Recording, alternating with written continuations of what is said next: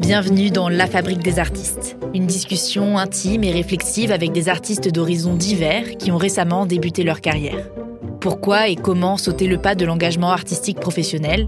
Comment se positionner face aux enjeux des débuts de cette carrière vocationnelle? Je suis Armance Borle et aujourd'hui je reçois Enzo Pernet. Je pense que la seule manière concrète de faire en sorte que la frontière soit un peu plus fine entre techniciens et artistes, c'est prendre l'avis des gens quand c'est nécessaire et avoir des discussions. Je pense que tout le monde peut nourrir tout le monde. Ça m'arrive d'être euh, juste technicien sur certains projets et faire des allers-retours aussi, c'est très intéressant quoi, parce que tu reviens avec un peu de technique en fait quoi, quand tu es censé réaliser un film. C'est drôle parce que Enzo vient du 95 comme moi. On se croisait chaque année lors de l'anniversaire de notre amie Alexa et nos chemins se sont finalement croisés à Strasbourg. Lui en tant que jeune réalisateur de films et de vidéos d'art contemporain, moi en tant que journaliste. Enzo a grandi dans une famille d'artistes. Son père, sa mère et sa grande sœur ont tous trois le statut d'intermittent du spectacle et c'est ainsi naturellement qu'il s'est intéressé au monde de l'art. Mais son parcours n'est pour autant pas aussi linéaire qu'il n'y paraît, puisque d'abord passionné par le dessin et l'univers de la bande dessinée, il s'est finalement tourné vers le cinéma et la vidéo expérimentale. À 22 ans, il est plongé dans sa cinquième et dernière année d'études à la HIR, Haute École des Arts du Rhin, et a donc la particularité d'être en pleine transition vers la vie professionnelle. On a abordé les avantages des études artistiques, mais aussi et surtout les questionnements qui émergent de ce moment charnière de sa carrière de réalisateur. Bref, je vous invite sans plus attendre à écouter notre conversation dans ce troisième épisode de La Fabrique des artistes, le podcast qui entre dans les coulisses de la vocation artistique. Bonjour Enzo. Hello. Je suis ravie de te recevoir sur le podcast La Fabrique des artistes. Est-ce que tu as déjà enregistré une interview? Non, c'est la toute première fois de ma vie. Bah, J'espère que t'es pas trop stressé alors. C'est très impressionnant. Oh là là. Non, non, ça va, ça va, ça va très bien. Bon, en tout cas, euh, pour se mettre dans le bain euh, tout doucement et pas euh, être trop violent Ouais. avec l'interview, je te propose de t'interroger un peu sur tes goûts artistiques, Mhm. histoire qu'on apprenne un peu à te connaître en étant dans la décontraction et la Chill. simplicité. Voilà, bien. chill. Alors, est-ce que toi qui veux devenir réalisateur de films cinématographiques et d'expositions, est-ce que tu vas souvent au cinéma? Et bah, euh, quand même, j'essaye de m'astreindre euh, au moins une fois par mois. Alors, ça peut paraître pas énorme, mais euh, ouais, j'y vais, j'aimerais y aller plus et j'y vais pas du tout assez, quoi. Et quel type de film t'aimes regarder? Je crois que j'essaye aussi d'avoir un panel un peu large. Quoi. Il y a des films de blockbusters qui sont super cool et où il y a plein de choses à en tirer, même en termes d'image et tout. Et puis il y a des films dits plus films d'auteur, etc., qui peuvent paraître un peu plus relous, qui en fait sont très intéressants aussi. Donc je crois qu'il faut vraiment aller voir. Enfin, j'essaye vraiment, il y a une discipline quoi là-dedans. J'essaye vraiment d'aller voir les deux. Quoi. Ce qui te vient le plus facilement, enfin, tu vois, est-ce que tu prends le plus de plaisir euh, naturellement à à aller voir Ce serait plutôt quoi du coup? C'est une bonne question. Des films justement qui sont censés être d'auteur, mais qui en fait sont des espèces de blockbusters de films d'auteur. Moi j'aime bien ce mélange-là. Ok. Genre ce que peut faire Quentin Dupieux, pour moi, c'est une espèce tu vois, de mélange comme ça assez intéressant. Ça j'aime bien. Cool. C'est un peu comme euh, toi, en fait. Tu mêles un petit peu l'art contemporain et le cinéma. Tout euh. à fait comme moi, on peut le dire. Et tu consommes un peu euh, d'autres types de contenus artistiques ou pas? Écoute, moi, je dis souvent que mon activité euh, culturelle principale en termes de consommateur, en tout cas, euh, c'est YouTube, en fait, assez bizarrement. Je passe beaucoup de temps, euh, mais même, même Netflix et tout, quoi. Je passe assez peu de temps sur Netflix pour plein de raisons, mais en fait, je crois que le format YouTube, c'est un truc qui m'a vraiment. Enfin, j'ai vraiment commencé à consommer de l'audiovisuel sur YouTube euh, quand j'étais ado, et je continue encore maintenant, c'est vraiment un réflexe que j'ai.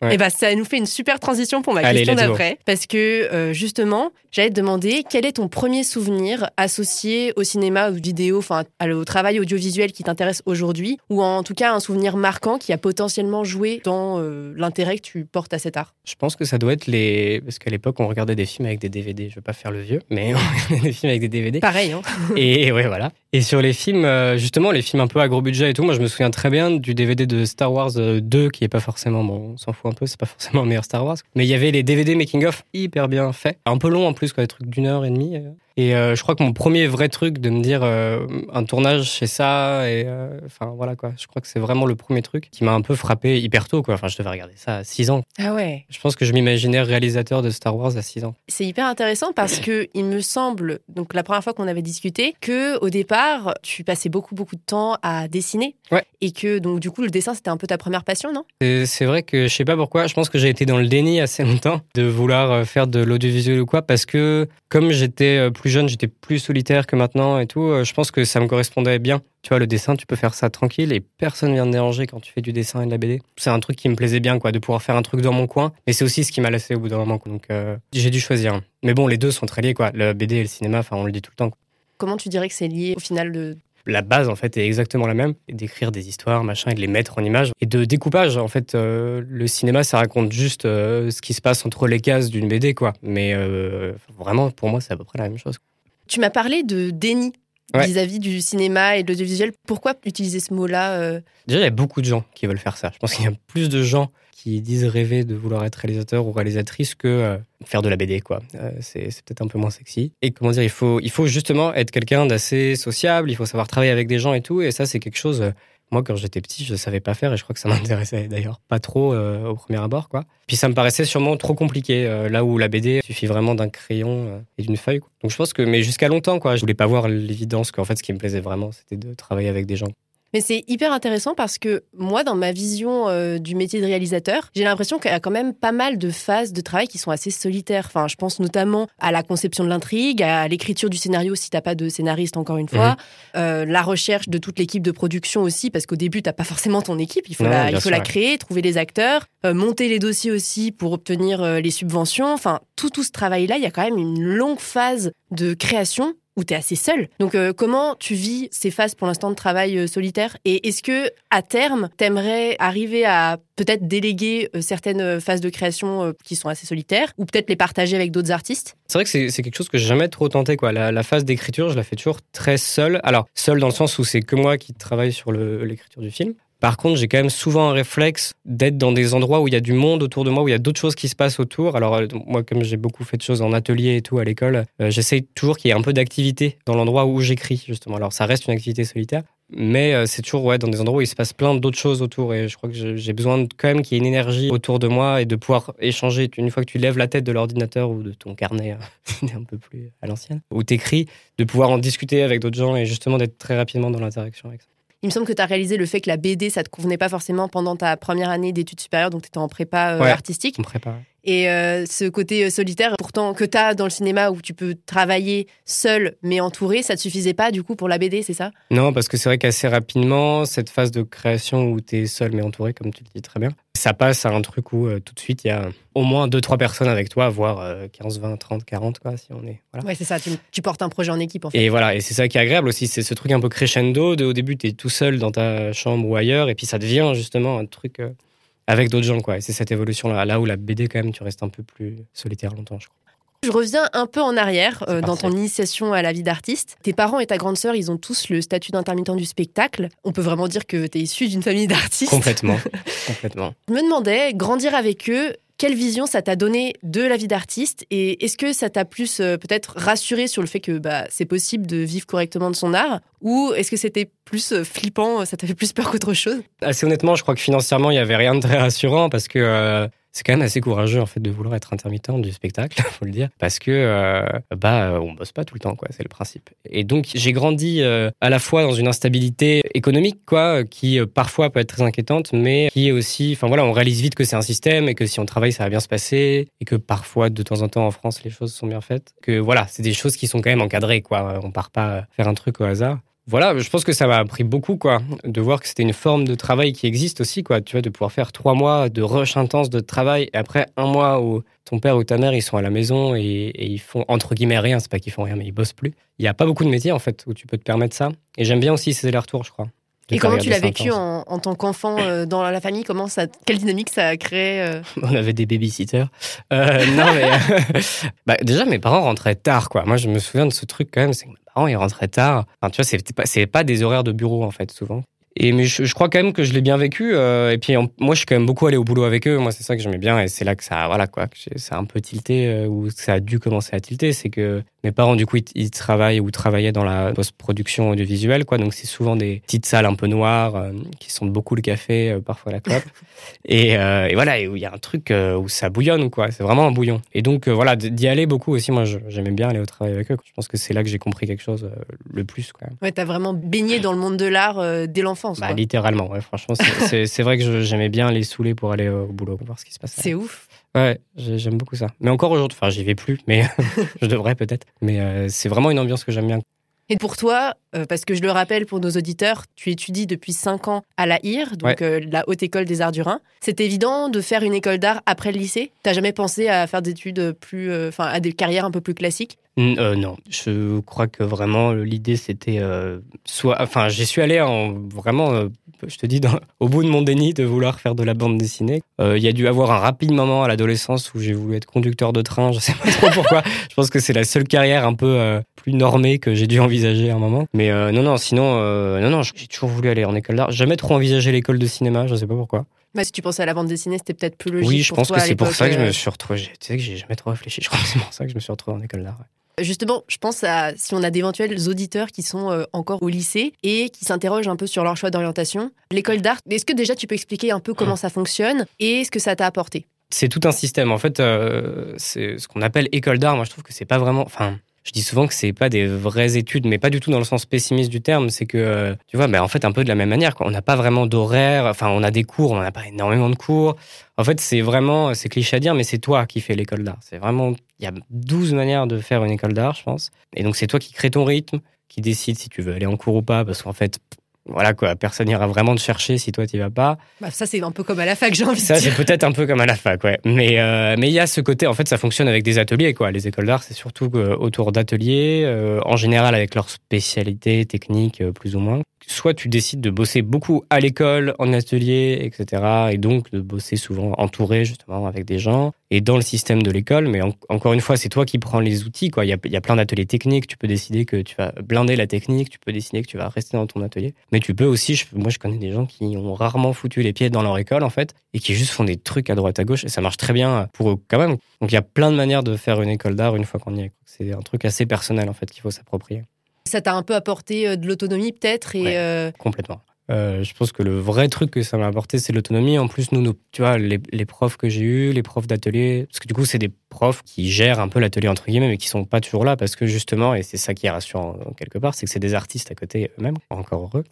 Et, et du coup, tu les vois pas souvent en fait. Quoi. Moi, mes profs, je les vois une semaine sur deux, assez peu d'heures en fait. Quoi. Si tu compactes le tout sur l'année, je les vois vraiment pas souvent. Ils habitent même pas à Strasbourg. Donc ouais, l'autonomie, et travailler en atelier avec des gens. Et ce truc de construire par toi-même aussi. Et donc, dès le départ, tu as été amené à faire tes propres euh, projets? Enfin, tu avais peut-être des lignes directives et tu devais t'organiser tout seul?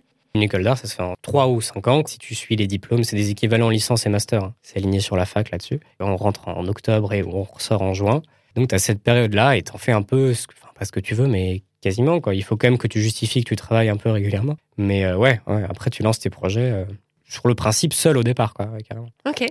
C'est marrant parce que tu disais que l'école d'art, c'était vraiment toi qui la faisais et que si tu pouvais ne pas travailler. J'allais te demander, qu'est-ce que tu répondrais à des parents qui pensent que euh, euh, si j'envoie mon enfant en école d'art, je vais payer pendant 5 ans et il va pas avoir de boulot après?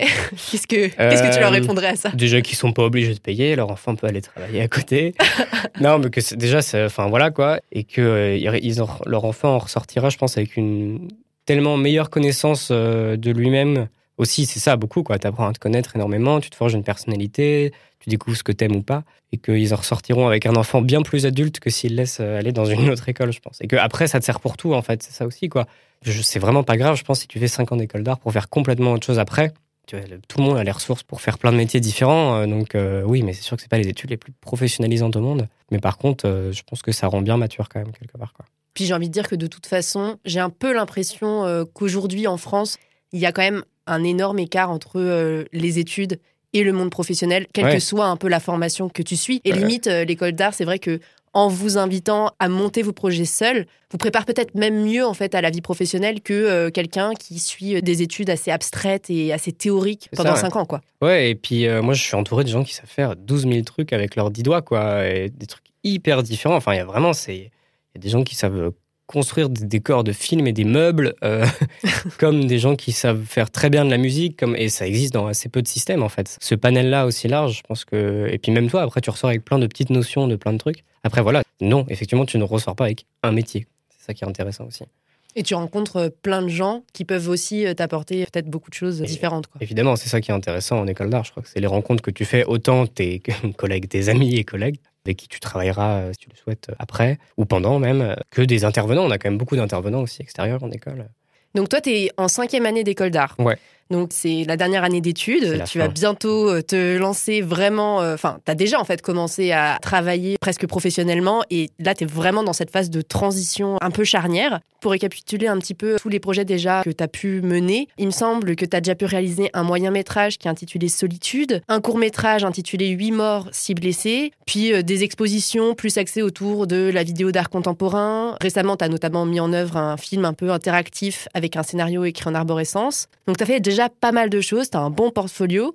Pour faire un petit peu la transition justement entre l'école d'art et la carrière pro, est-ce que tu peux nous expliquer comment l'école, elle t'accompagne dans cette phase de professionnalisation? Par exemple, est-ce que tes professeurs, ils t'aident à construire un réseau, à définir ton identité artistique?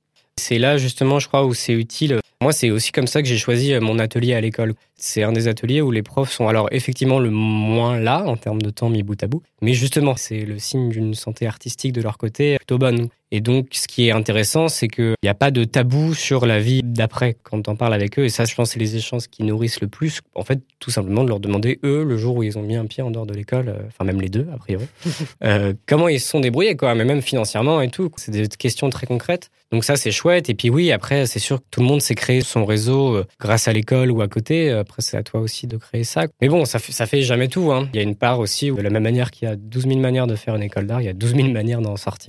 En parlant de réseau, est-ce que tu as des modèles ou des mentors qui t'aident déjà un peu à préparer ta carrière euh, dans le monde du cinéma et aussi de la vidéo expérimentale, du coup, à te donner un peu des conseils euh, là-dessus? Moi, je suis allé en, stage chez un artiste qui s'appelle euh, Neil Beloufa, qui est déjà bien installé dans ce qu'il fait. Et je pense que c'est en allant là-bas, je suis allé là-bas en deuxième année, je crois, enfin après ma deuxième année, quoi, entre la deuxième et la troisième pareil, en ayant ces, discussions-là, quoi, de, de, la vie de tous les jours. Et c'est des gens qui trouvent euh, souvent le temps de soit donner un conseil, soit donner un coup de main. Et il y en a plein des gens comme ça, quoi. Là, je parle de Neil, mais qui sont soit euh, inspirants dans ce qu'ils racontent de leur vie d'après, soit qui techniquement, en fait, euh, peuvent t'aider. Et ça, c'est très chouette. On les salue.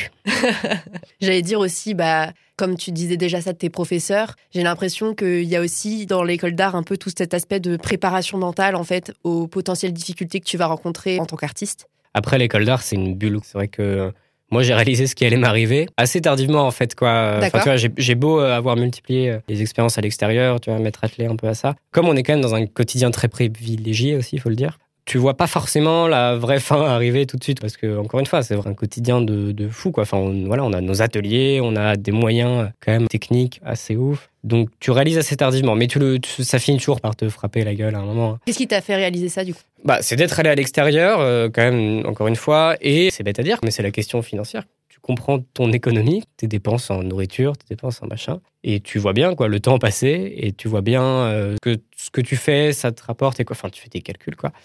Et euh, tu dis ok, bon bah comment on va manger à partir de là? Je crois que c'est quand même cette question qui drive beaucoup de trucs. Ça peut paraître bête, mais c'est comment on va manger. Ouais. Je sais que, comme là, tu es en train de parler un peu de ce que ça peut t'apporter et de tes projets pro, actuellement, tu es en train de travailler sur un long métrage. Alors, déjà, comme on parlait des difficultés, je sais que tu as obtenu une résidence de deux semaines cet été pour travailler sur la trame narrative. Est-ce que c'était facile pour toi d'obtenir cette résidence? Comment tu as fait pour y arriver? Alors ça s'est fait par un concours de circonstances euh, tout à fait euh, charmant. C'est que j'ai candidaté pour un prix d'une association qui s'appelle l'association Adélibard. J'ai été retenu pour être le prix du jury, comme on dit. Et donc, à partir de là, s'est mis en place un accompagnement avec cette association composée de différents euh, professionnels ou acteurs du champ culturel à plusieurs échelles. Et donc, là-dedans, j'ai rencontré un ancien, qui est devenu un ami, on peut le citer, hein, Simon Burger, qui en fait est un ancien de l'AIR complet. Et lui, à partir de là, m'a proposé très gentiment cette résidence-là. Donc, je suis venu deux semaines chez lui pour travailler sur la première version du film. Quoi. Donc, ça s'est fait point par point petit réseau déjà qui commence à se développer. Je voulais justement en parler de ce prix-là, à Barbe. Il me semble que tu as remporté le prix coup de cœur du jury. Coup de cœur du jury, voilà, c'est ça, l'intitulé exact. Donc Barbe, c'est une association de soutien à l'émergence artistique. Mhm. Et ce prix, tu l'as remporté cette année. Et ça te donne un soutien, c'est ça qu'ils vont te soutenir pendant les deux prochaines années. Voilà, pendant les deux prochaines années, là, on a commencé un peu à travailler ensemble. On fait des réunions régulièrement, on s'appelle un peu et tout. Alors, bah, déjà, très concrètement, ça s'est manifesté très vite par cette résidence, mais là, pour le coup, c'est du concours de circonstances et c'est grâce à Simon.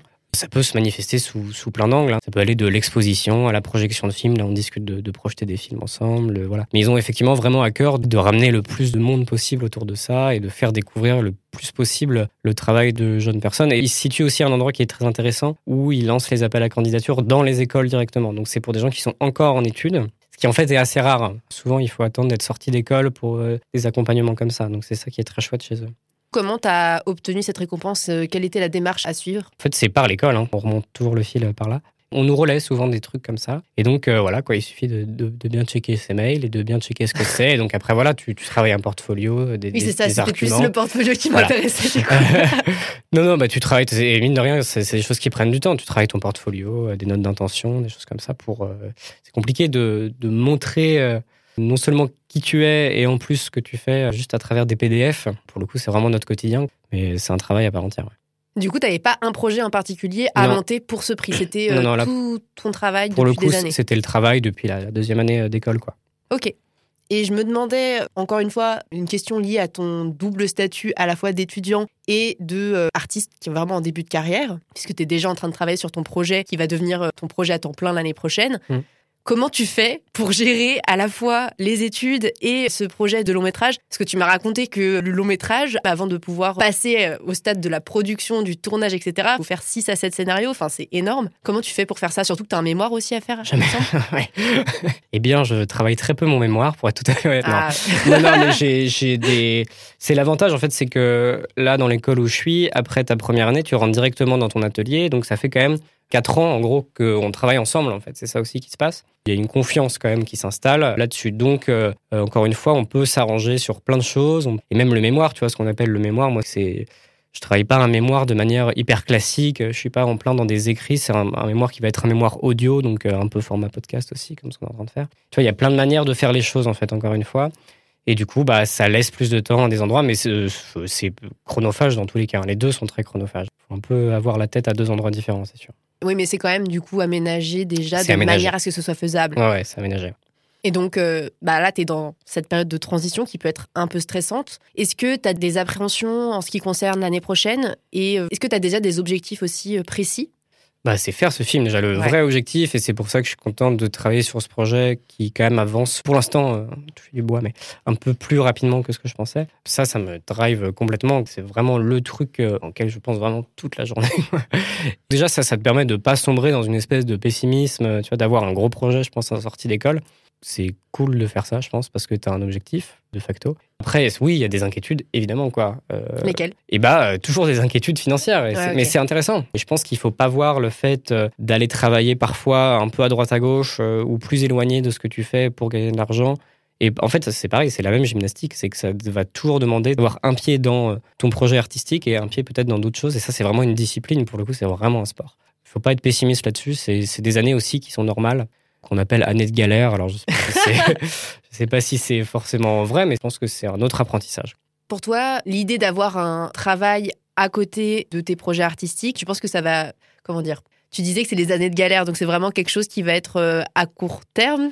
On l'espère. Pour te dire la vérité, ce qu'on nous apprend en école, c'est que entre le moment où tu sors de l'école et le moment où tu peux vraiment, euh, on va dire, t'épanouir, c'est même pas qu'une question financière, quoi, mais vraiment atteindre ce que tu veux artistiquement, il faut s'accrocher 10 ans. Nous, on nous dit toujours de nous accrocher 10 ans. Non, c'est quand même pas mal, 10 ans, mine de rien. Parfois c'est vrai, parfois pas. Enfin, il y a vraiment plein de cas de figure. Mais euh, non, je crois qu'il faut pas le voir comme un échec. Puis tu peux travailler. Moi, ça m'arrive déjà de travailler sur des tournages de films à côté et de faire euh, bien sûr autre chose qu'être réalisateur. Il y a plein de manières d'utiliser ce que tu sais faire d'ailleurs et de le rentabiliser. Alors j'ai deux questions qui viennent de ça. Bon, la première, on va pour rester un petit peu sur euh, ces autres euh, métiers qui sont pas donc directement de la réalisation, mais qui sont encore dans le monde de l'art. Tu as déjà testé des choses. Est-ce qu'il y a des métiers en tête, enfin que tu as déjà en tête qui t'intéressent? Moi, et c'est ça aussi qui est chouette, c'est que j'aime bien quand même passer, ça je l'ai commencé un peu en étant ado, par un peu toutes les étapes. Euh, tu vois, c'est vraiment une hiérarchie, un tournage pour gagner un peu d'argent, ce que j'ai fait un peu jusqu'ici, c'est des petits rôles ou jouer un peu dans les films, ce qui est aussi intéressant de passer de l'autre côté. Après, c'est pas ma passion première, mais voilà, je le fais euh, toujours volontiers. Du côté technique, moi, je pense qu'il y a toujours plein de choses cool à apprendre, parce que c'est pas là où on est le plus calé euh, pour le coup euh, dans les études qu'on fait. Et donc moi, j'aime bien faire ça, parce que pour le coup, j'apprends vraiment encore. Je dans l'apprentissage complet. Et je pensais à tes parents qui sont aussi dans l'audiovisuel. Est-ce que tu as déjà travaillé avec eux et est-ce que tu prévois de collaborer un peu avec eux? Ça, c'est toujours, euh, c'est toujours très compliqué. Enfin, très compliqué. Non, euh, c'est une chance quand même, il faut le dire. Mon père mixe mes films. Jusqu'ici, je peux pas te dire de bêtises. Oui, il a mixé tous les films que j'ai faits euh, complètement gratuitement, donc on le remercie. Déjà, on en profite pour le remercier. Et bah, ma mère a donc été monteuse image. C'est plus compliqué parce que le montage, comment dire, moi j'ai un avis sur le montage tu vois, c'est quelque chose qui est quand même plus proche vraiment de. Tu es dans la narration vraiment, quoi. Tu es dans le découpage, etc. Donc tu es plus investi quand même émotionnellement que le mixage. Ça demande quand même euh, son, le son donc. Ça demande des connaissances assez spécifiques, assez techniques que j'ai pas. Il y a tout un pan que je possède pas. Donc ma mère ne monte pas mes films, mais ma mère passe en salle de montage ou regarde toujours les montages et on a toujours des discussions très intéressantes là-dessus. Après, est-ce qu'il faut travailler avec ses parents toute sa vie? Je ne sais pas. Peut-être qu'à un moment, je couperai le cordon. Peut-être que ça sera nécessaire. Mais euh, non, non, ouais, je prends toujours leur avis. Et même sur les scénarios, je leur envoie toujours les scénarios avant. Euh. Après, on est d'accord, on n'est pas d'accord. Euh, voilà, ça reste mes parents, quoi. Oui, c'est vrai. et en plus, pour revenir au montage et à l'image, j'imagine que chaque monteur a un peu aussi sa patte artistique et que du coup, peut-être que la patte de ta mère n'est pas forcément adaptée à tes propres projets. Ouais, je, ne saurais pas dire. C'est marrant, on n'a jamais confronté nos visions globales. Ça serait intéressant d'ailleurs, je pense, de le faire. Il faut de l'énergie ce jour-là. mais, euh, mais oui, carrément. Et du coup, est-ce que tu as déjà ton équipe pour euh, ton long métrage qui est en cours? On est en train de la monter. C'est vraiment, on est au tout début parce que là, donc, je suis en train de fignoler une version du scénario. Alors, on peut encore en faire euh, plein, plein, plein. Mhm. On table sur un tournage en fin d'été prochain, pour tout dire, ce qui est déjà très optimiste. C'est-à-dire que ça, ça peut mal vieillir, quoi, comme, ambition. Mais c'est pas grave, c'est souvent comme ça. En fait, moi, ce que j'aime bien comme idée, c'est que là, ça fait cinq ans que je fais vraiment des films avec des gens. Et euh, au bout de cinq ans, tu vois, tu as plein de gens différents et j'aime bien voilà, reprendre, retrouver des gens. Je trouve que c'est l'occasion, c'est aussi un bon prétexte pour revoir des gens et retravailler euh, avec elle ou eux. Quand tu dis on, d'ailleurs, tu parles de qui? Il y a toi et. Ouais, ouais je fais souvent ça. c'est une espèce d'automatisme. Bah là, sur le projet, euh, pour l'instant, il y a moi et tous mes amis qui sont déjà, parce que c'est quand même beaucoup d'amis, on va pas se mentir, mhm.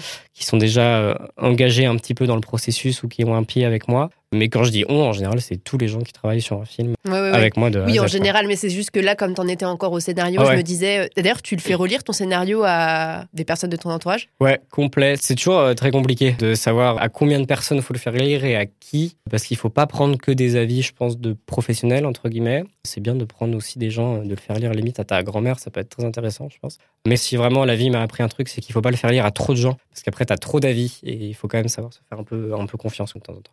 Tu me disais que c'est des amis, euh, ton équipe, c'est des gens que tu as rencontrés dans l'école d'art, j'imagine? C'est soit des gens que j'ai rencontrés en école d'art, soit euh, des gens qu'on a rencontrés parce qu'on avait besoin de cadreurs, euh, de preneurs son, de chef-op, voilà, et on les a rencontrés comme ça, quoi. Il y a des gens, c'est pas des hasards du coup, mais c'est vraiment, ça c'est, on a d'abord travaillé ensemble et ensuite on est devenus amis. Mais c'est souvent des échantillons de plein d'écoles en France différentes. En fait, on se retrouve toujours avec un mélange assez intéressant de gens qui sont issus d'écoles d'art ou d'écoles très techniques de cinéma. Et en général, le mélange fonctionne vraiment bien. C'est des connaissances de connaissances qui se ramènent dans les projets. Euh. Ça. Mais c'est cette partie-là aussi qui est assez excitante. C'est l'effet boule de neige, en fait. C'est une petite boule de neige et puis ça devient un gros truc au fur et à mesure.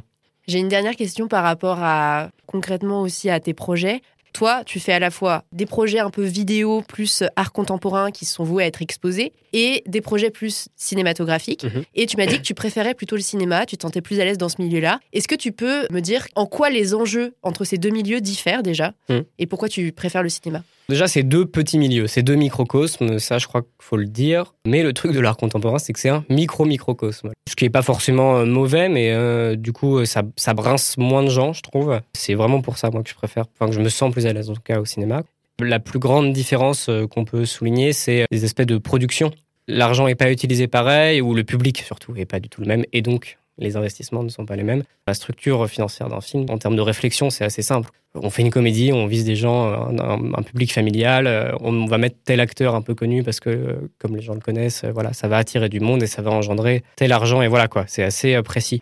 L'art contemporain, on aurait plus de mal. Là où le cinéma, il n'y a pas 12 manières de financer un film, en fait. L'art contemporain, il y a plein de petits publics ou de publics niches. Ça peut être dans des galeries très parisiennes, où voilà, ça sera un public très précis. Ça peut être euh, des résidences d'artistes en plein milieu de la campagne, avec des espaces d'exposition, et c'est les gens du village qui vont venir voir là-bas, plus qu'un public euh, qui a un œil art contemporain. Et donc, du coup, voilà, le financement s'en ressent aussi. Et c'est ça, quoi. C'est les, les publics qu'on vise et comment circule l'argent, je dirais. Et quand tu fais tes expositions d'art contemporain, en quoi ça consiste exactement ton travail? Parce que le cinéma, autant c'est assez clair euh, pour euh, tout le monde, c'est assez connu, on voit bien à quoi ça ressemble, euh, tes films. Mais une exposition d'art contemporain, tu crées des vidéos, tu fais une mise en scène, comment ça se passe tout ça? C'est ce qu'on appelle de l'installation vidéo. Il y a plein de façons d'aborder la chose. C'est-à-dire quand tu fais de la vidéo, tu peux très bien juste projeter ton film dans un espace d'exposition avec du bon son, des bons sièges, et les gens seront contents. Donc c'est quelque chose qui se rapprocherait presque d'une salle de cinéma. Comme tu peux créer tout un univers, il y a des choses vraiment démentes qui sont faites autour de ça. C'était aussi pour ça que j'ai fait ce film interactif il y a deux ans. Donc c'est comme les livres pour enfants où on est le héros, je dis souvent ça. Donc tu choisis à chaque fin de séquence ce qui va se passer après et ce que va devenir ton personnage. Dans ce cas-là, bah, tu crées une installation avec un écran, etc. et avec une souris euh, en face où les gens peuvent cliquer, choisir les options. Je dirais que moi, mon travail, du coup, dans les expositions, c'est de, quand même, avec la vidéo, bah, justement de s'éloigner un peu de la salle de cinéma et d'être plus proche d'une petite expérience un peu cool pour les gens, plus ludique, c'est un mot à la mode. Puis c'est intéressant parce que du coup tu touches peut-être à des activités un peu plus variées euh, que quand tu fais une réalisation cinématographique pure et dure. Complètement, ouais, tu te retrouves à faire des. Alors moi j'ai beaucoup, euh, fut un temps, utilisé de la résine époxy pour faire des formes. C'est donc un peu euh, une espèce de plastique, quoi, la résine époxy. Donc pour créer des formes en 3D hein, dans la vraie vie. Je me suis retrouvé à faire avec plus ou moins de succès, avec beaucoup d'aide quand même extérieure, du métal. Enfin tu vois des choses euh, qui sont pas du tout dans mon domaine d'activité premier, quoi, et qui, en théorie, n'auraient rien à voir avec le fait de faire un film ou d'écrire un scénario, quoi. Mais ça te fait des journées assez intéressantes où euh, moi, je me suis retrouvé le matin à faire des structures en métal et l'après-midi à être en salle de montage. Ça, pour le coup, c'est plus sympa euh, dans l'art contemporain. À terme, tu voudrais que ton activité principale ce soit plus le cinéma, mais tu pourrais conserver quelques expos de temps en temps de façon occasionnelle? C'est vrai que je me dirige plus vers le cinéma parce que tu peux toucher un public plus large, etc. Et donc peut-être que je me vois pas euh, faire des expositions. La vidéo en, exposition, c'est quand même tout un truc. Souvent, les gens, enfin, on est les premiers à pas rester à regarder un film jusqu'au bout en salle d'expo. Là où au cinéma, a priori, si tu as payé ta place, tu restes un peu assis jusqu'au bout, sauf si le film est vraiment affreux. Mais ouais, je pense que c'est une bonne récréation, quoi. L'espace d'exposition, quand tu fais du cinéma, c'est une, une bonne respiration pour remettre en question un peu ce que tu fais ou faire des choses moins conventionnelles, justement plus expérimentales.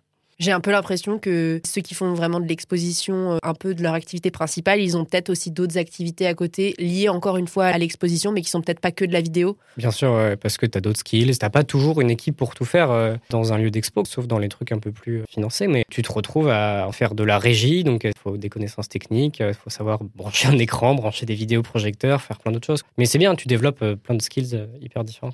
C'est hyper intéressant. ouais, ouais, non, franchement, c'est cool. Pour finir cette partie un peu sur les enjeux des débuts de carrière, j'avais envie qu'on réfléchisse ensemble un petit peu au statut d'artiste. Parce que déjà, il y a un sujet que j'avais envie d'aborder avec toi. La première fois que tu m'as parlé de ta famille, tu m'as expliqué donc que tes parents travaillent dans l'audiovisuel, ton papa il est mixeur son, on l'a vu, ta maman elle est monteuse vidéo, et ils sont considérés comme des techniciens, malgré tout le bagage culturel qu'ils possèdent et qui t'ont transmis d'ailleurs. Euh, je voulais avoir ton avis sur cette distinction qu'on fait dans les mondes de l'art entre les techniciens et les artistes. Toi, t'en penses quoi? Et puis, pour toi, c'est quoi un artiste c'est vrai que j'ai grandi dans ce truc, mais même ma sœur, euh, elle fait de la régie théâtre, donc c'est de la technique aussi. Euh. Et pourtant, les trois, c'est des créatifs purs et durs. Vraiment, mon père, ma mère et ma sœur, c'est vraiment des créatifs. Ils viennent tous de là, ils ont tous une activité plus ou moins créative à côté. Donc, je pense qu'il faut prendre ça en compte. Quand on travaille avec euh, des techniciens, en fait, il faut, je pense, enfin, moi, c'est ce que j'essaye de faire en tout cas, réfléchir au fait que cette personne en face de toi n'est pas là pour exécuter. Elle a des activités annexes, elle réfléchit, elle a un avis et un œil artistique sur les choses. Ça, c'est hyper important. Après, voilà, comment on applique ça J'ai pas trouvé de réponse en fait. Très typiquement, sur un plateau de tournage, comment Parce que c'est impossible. Si tout le monde se met à donner son avis sur euh, un truc, c'est impossible. On, pourra pas travailler. Donc forcément, on est obligé d'avoir des gens qui gèrent la technique et puis c'est des connaissances quand même. Je pense qu'il y a des manières dans le processus créatif d'intégrer l'œil technique et de considérer les gens euh, autrement que juste comme des techniciens. Et après, qu'est-ce qui différencie la technique de l'artiste? Je crois que ça n'existe pas vraiment en fait. Tout le monde est un tout petit peu technicien et tout le monde est un tout petit peu artiste j'ai vu des gens à fond dans la technique, donc qui seraient presque 100% techniciens, mais il y a toujours un aspect créatif et il y a toujours un déclencheur artistique et émotionnel quand même chez tout le monde. Donc non, je crois que c'est tant mieux en fait que les deux se mélangent. Voilà, après c'est sûr qu'on a tous des métiers. Donc... Oui, oui, oui. En moi, fait, ce qui m'intéressait, c'était un peu la, différence de statut qu'on fait entre le technicien et l'artiste, qui est peut-être du coup pas forcément fondée, sachant que bah, c'est tous les deux des créatifs. Dans ce que tu décrivais, ça donnait un peu l'impression que la différence vraiment fondamentale en fait entre le technicien et l'artiste, c'est juste dans le projet, le rôle créatif, il est euh, donné à celui qu'on considère comme étant l'artiste, mais euh, ça veut pas dire que les deux n'ont pas. Enfin d'ailleurs, les deux ont le même statut finalement, statut d'intermittent du spectacle, mm. et ils ont tous les deux un bagage culturel assez proche. Bien sûr, ouais. Et puis, euh, enfin moi aussi, ça m'arrive d'être juste technicien sur certains projets et faire des allers-retours aussi, c'est très intéressant, quoi, parce que tu reviens avec un peu de technique en fait, quoi, quand tu es censé réaliser un film. Je pense que la seule manière concrète de faire en sorte que la frontière soit un peu plus fine entre techniciens et artistes, c'est prendre l'avis des gens quand c'est nécessaire et avoir des discussions. Je pense que tout le monde peut nourrir tout le monde. Donc toi, tu te considères comme un artiste? C'est une bonne question. J'aime pas trop ce mot-là en fait. Euh, je dirais que non. Je me considère comme un créatif à la limite, dans le sens où je suis quelqu'un qui a décidé d'en faire son métier. Mais artiste, je trouve que c'est un peu fourre-tout. Je trouve qu'on a tendance un peu à tout mettre là-dedans. Et il faudrait trouver un terme qui veuille dire qu'on a décidé aussi d'en faire son activité, parce que c'est un certain engagement je trouve aussi. Donc, le créatif professionnel. Créatif professionnel, mais ça fait très start-up, c'est l'enfer. mais euh, non, artiste, je trouve ça. Enfin bon, je, je, crois que je me suis jamais présenté comme artiste à qui que ce soit. Bah c'est rare. Bah, de toute façon, tu, te définis peut-être plutôt euh, plus spécifiquement comme en ta qualité de réalisateur. Voilà, déjà, qualité, je sais pas, mais ouais. oui, oui, déjà. Et puis, euh, ouais, c'est très large artiste. Quoi. Et est-ce que tu connais un peu le syndrome de l'imposteur ou pas trop? J'en ai entendu parler beaucoup.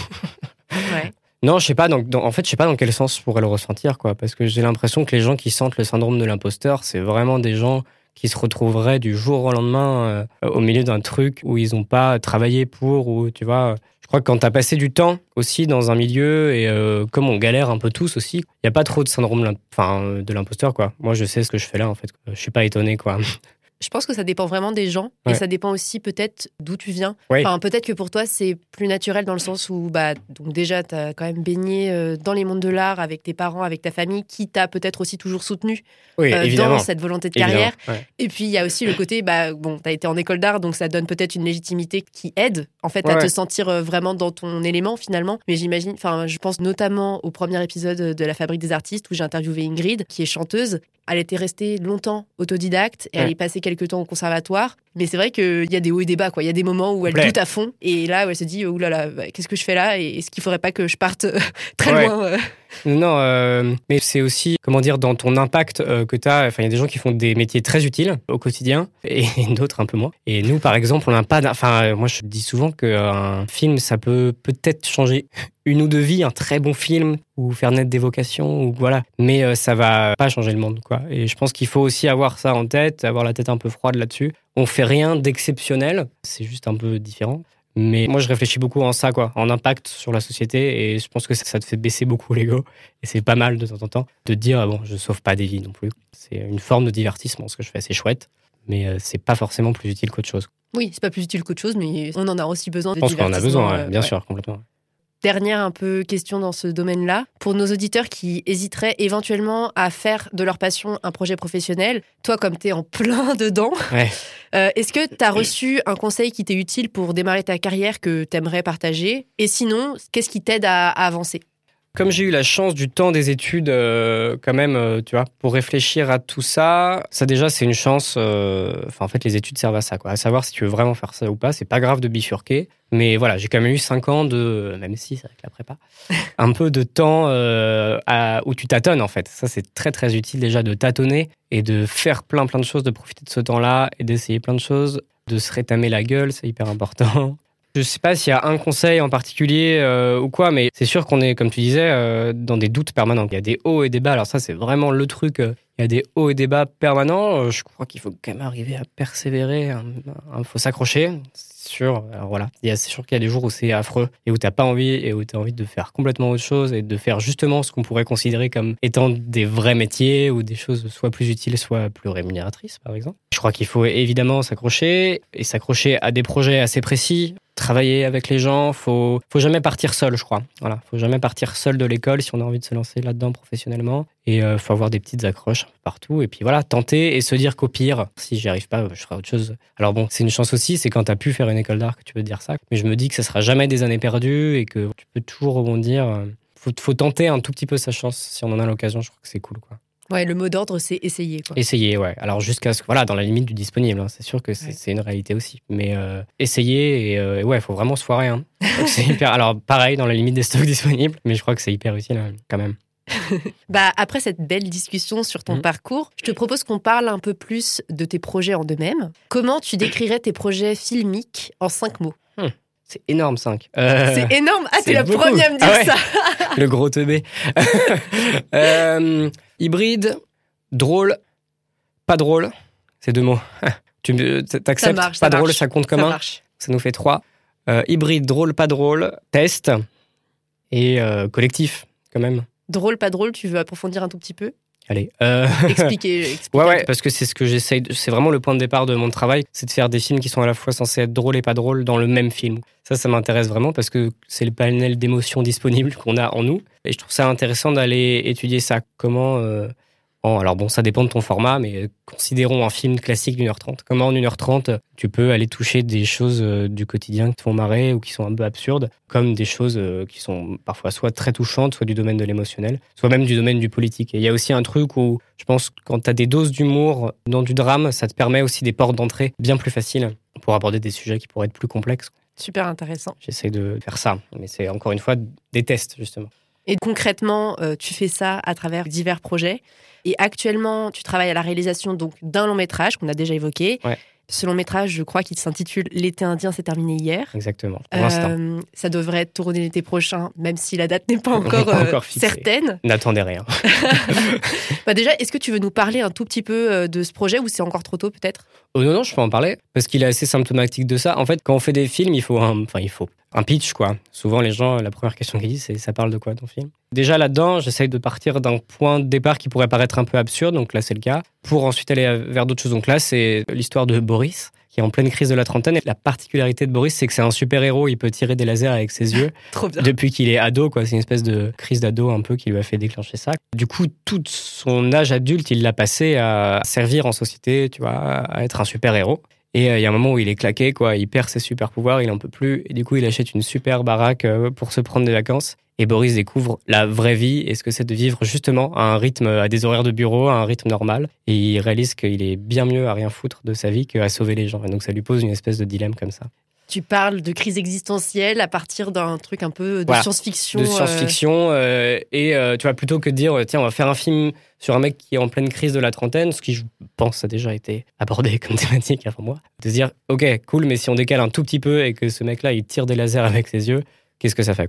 Super intéressant. Et tes autres projets, ils sont disponibles sur Vimeo, c'est ça? Tout à fait, gratuitement et légalement. Trop cool. On va pouvoir découvrir un petit peu ton esthétique. je redirigerai de toute façon tous les auditeurs euh, dans les notes du podcast euh, sur tous les liens euh, intéressants et sur tes réseaux aussi. Quels autres artistes t'aimerais entendre sur ce podcast si tu as une idée? Écoute, je discutais l'autre jour euh, parce que moi, du coup, ce que c'est marrant parce que là, la discussion qu'on a de ce truc de sortie d'école et tout, en fait, c'est les discussions que j'ai avec mes amis aussi. Mhm. Là, comme ça, je n'ai pas forcément préparé, mais je réfléchissais à une discussion que j'ai eue il y a une semaine euh, à Paris avec mon amie euh, peintre Amélie Cooper, qui vient de sortir de l'école ah. et enfin qui est sortie, ouais, là, qui est remontée à Paris. Elle vient de Paris, elle est remontée à Paris, elle a pris son atelier, etc. Et je trouvais qu'elle avait un avis assez juste sur ce qui se passait. C'était assez intéressant de discuter avec elle, et aussi parce qu'Amélie a la particularité d'être sortie de l'école euh, à 28, 29 ans. Alors, elle va, peut-être me, frapper. Peut-être que trop, je, trop intéressant. Peut-être que je la vieillis un peu. Mais, et d'avoir fait euh, un autre parcours avant et de pas être passé. Parce que moi, tout ce que je connais de la vie, c'est l'école d'art, quoi. Ce qui mm. est cool, mais euh, ce qui te donne une vision du truc. Mm. Et je pense que c'est intéressant quand quelqu'un est passé par un autre parcours avant. Ok. Bah, Amélie, si tu passes par là. Amélie, si tu nous entends. N'hésite pas, à me contacter. Et je tiens à rebondir là-dessus parce que c'est hyper intéressant. Là, dans les différents épisodes que j'ai déjà pu enregistrer, tu es le premier artiste à avoir euh, vraiment un profil complet euh, de l'artiste typique, quoi, tu vois, du, profil 100% artistique. Tu es le premier comme ah ça. Euh, donc en fait, ça, arrive et c'est. Mais il y a de tout, quoi. et c'est possible d'avoir plein de parcours différents pour arriver dans des endroits finalement assez similaires. Bien sûr, ouais. Mais moi, ça me rend encore plus admiratif justement des gens qui viennent pas de ce milieu. Parce que moi, ça m'a ouvert aucune porte si ce n'est une porte hyper importante importante qui est que mes parents sont OK avec ce que je fais et m'ont aidé euh, beaucoup pour ça. Mais c'est hyper intéressant d'avoir ce profil-là aussi. Ouais, ouais, carrément. De voir comment ça se passe et quel était ton cheminement euh, pour arriver là où t'en es, parce que t'as quand même pas mal évolué. Ouais, passé euh, de, de diffé- dans différents arts qui n'ont pas du tout les mêmes enjeux. Mais c'est cool aussi de voir justement les gens qui viennent pas du tout de ça et comment ça naît comme vocation. Il faut de tout pour faire un tout. monde. Voilà, exactement. ça, c'est beau, ça. Bah écoute, on en arrive à la question signature du podcast. Comme ça s'appelle La fabrique des artistes, Mm. et au regard de tout ce qu'on a déjà évoqué, pour toi, qu'est-ce qui fait qu'on devient artiste Euh, je pense qu'on a tous et tous des chocs à un moment, ou au moins un choc artistique qui nous fait dire euh, waouh, ça, ça doit être cool de faire ça quand même. Je crois qu'on enfin, moi je connais assez peu de gens qui viennent pas de ce point d'impact-là. C'est une certaine sensibilité aussi. C'est souvent des gens qui s'ennuient beaucoup à l'école. je dirais ça. Et ça vient justement d'autres gens qui ont créé d'autres trucs avant toi. Et moi j'aime bien cette idée-là aussi, de se dire euh, il y a une possibilité de transmission. euh, Il y a des gens qui ont fait des trucs cool avant. Moi ça m'a inspiré. Et qui sait, peut-être un jour euh, faire naître des vocations, soyons fous. Ouais, la transmission de l'inspiration. La transmission de l'inspiration, c'est cool. Ok, bah merci beaucoup. Merci à toi. C'était vraiment super intéressant de discuter avec toi, euh, hyper euh, chill, euh, hyper clair en même temps. On a essayé, c'est pas toujours simple. Non, franchement, c'était Ouais, génial, bon, c'était hyper intéressant, donc euh, merci beaucoup Bah merci à toi. et à bientôt. À très bientôt. Merci à Enzo Pernet d'avoir partagé son parcours et ses questionnements artistiques avec moi. Et merci à vous d'avoir écouté cet épisode de La Fabrique des artistes jusqu'au bout. J'espère que cette conversation vous a inspiré. Et si c'est le cas, vous pouvez nous le faire savoir en partageant une story ou un post sur Instagram, en nous taguant arrobase nzo-du-bas prnt et arrobase artistiquements pour que l'on puisse vous remercier et interagir avec vous. Vous pouvez également noter le podcast et vous y abonner sur Spotify et autres plateformes d'écoute pour accéder facilement aux nombreux épisodes qui vont suivre. Je vous dis donc à très vite pour une nouvelle rencontre artistique avec La Fabrique des artistes.